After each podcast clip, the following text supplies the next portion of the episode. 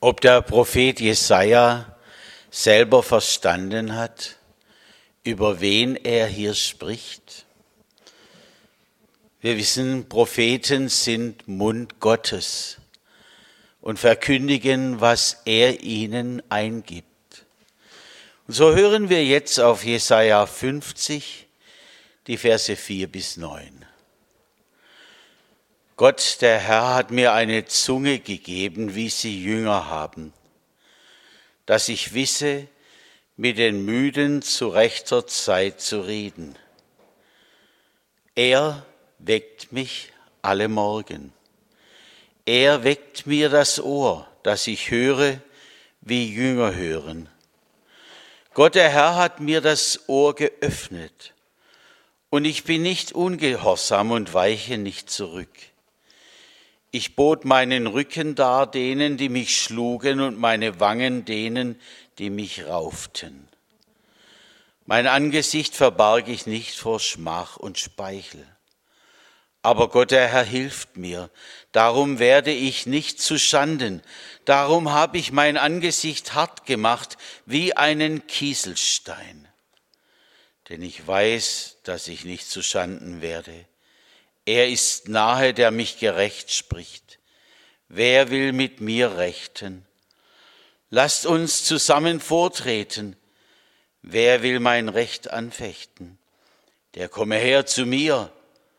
Siehe, der Gott, der Herr hilft mir. Wer will mich verdammen? Siehe, sie alle werden wie ein Kleid zerfallen, Motten werden sie fressen. Herr, öffne du uns dieses Wort. Amen.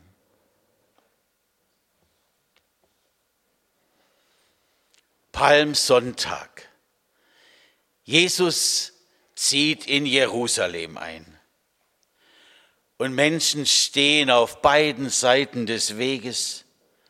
Sie feiern ihren König der alte Glanz Davids, des größten Königs, den Israel je hatte, er soll in ihm wieder aufgehen. So hoffen die Menschen, darum jubeln sie, Hosianna, dem Sohn Davids. Immerhin hatte er gerade einen Toten auferweckt, der schon nach Verwesung stank, Lazarus.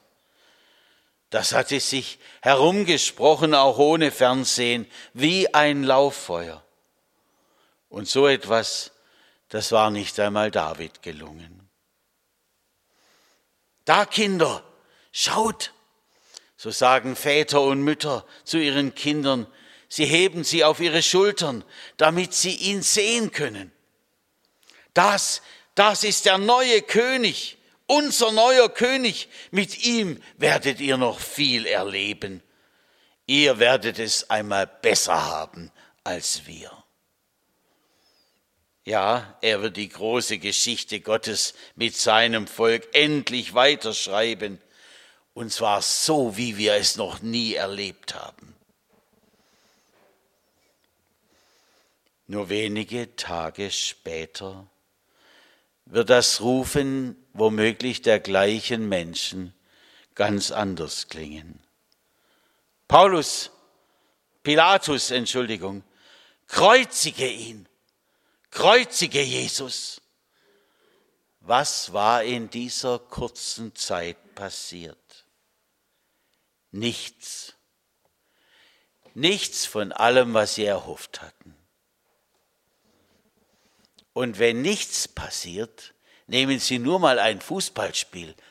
Wenn man da tolle Stürmer eingekauft hat, wie äh, Paris zum Beispiel, und es passiert nichts, dann schlägt die Begeisterung um und gnadenlos wird so ein Spieler niedergepfiffen. So ist es in der Politik, so ist es an vielen Orten und auch hier. Sie hatten ihre Hoffnung auf ihn gesetzt und nichts war geschehen. Eigentlich sind wir, ja, verstehen wir uns selber, wie wir da reagieren? Hätten die damals nur gelesen, was Jahrhunderte vorher doch schon aufgezeichnet war bei Jesaja, vielleicht wären sie dann zur Besinnung gekommen und hätten bewusster das wahrgenommen, was hier geschieht. Der Anfang, der klingt ja noch in unser aller Ohren sehr gut. Gott, der Herr, hat mir eine Zunge gegeben, wie sie Jünger haben, dass ich wisse, mit den Müden zur rechter Zeit zu reden. Er weckt mich alle Morgen, er weckt mir das Ohr, dass ich höre, wie Jünger hören. Gott, der Herr, hat mir das Ohr geöffnet, und ich bin nicht ungehorsam und weiche nicht zurück. So eine Zunge, dass sie hört, dass sie spricht zur rechten Zeit, wir bräuchten sie alle unter uns sehr. Wie schnell werden Menschen müde. Ich denke an die Frau, die da an Jesus hinfasst und von ihm Kraft kriegt und gesund wird. Ich denke an die Menschen, denen er sagt, fürchte dich nicht, denen er hilft und nahe ist in ihrem Beruf, da wo sie stehen und ihnen ein Wort mitgibt. Jesus, er liebt uns Menschen. Er ist ein ungeheuer tiefer Seelsorger. Wenn uns eine Angst gequält hat in unserem Leben, so dass wir fast nicht mehr konnten, haben wir da nicht gerade ganz besonders auch seine Hand gespürt? Ich denke an dieses Wort, wir können nie tiefer fallen als in Gottes ausgebreitete Arme. Wir waren neulich zusammen zum ersten Mal nach der Themenwoche, die wir hier erlebt haben in dieser Kirche und haben einen Treffpunkt Bibel gehabt. Donnerstag letzte Woche. Wir wollen uns wieder treffen nach den Ferien. Jeder darf da mitreden. Nicht einer, sondern viele. Und da haben wir uns gefragt, haben wir das schon erlebt am eigenen Leib? Im eigenen Leben Wunder Gottes. Zuerst war eher Schweigen, aber dann konnten wir gar nicht mehr aufhören mit Erlebnissen, die wir selber erfahren hatten. Er schweigt nicht. Sein Wort trifft uns. Seine Kraft ist in uns Schwachen mächtig. Das hatten wir erlebt. Euch im Chor steht jetzt eine große Fahrt bevor. Was tut sich gerade um so ein Ereignis auch auf? Nicht nur Vorfreude, sondern Probleme und Sorgen. Wir beten ja miteinander dafür. Menschen werden müde. Aber Jesus sagt, ich bin da. Und gerade da, wo wir nicht mehr können, da fängt er erst richtig an. Wir dürfen ihm vertrauen. Karl Barth, einer der berühmtesten Theologen des letzten Jahrhunderts, der hat einmal gesagt, ich habe gepredigt und alle meine Beispiele gebracht, bis ich leer gepredigt war. Also leer mit zwei E. Und dann habe ich gebetet, gib mir die richtigen Worte.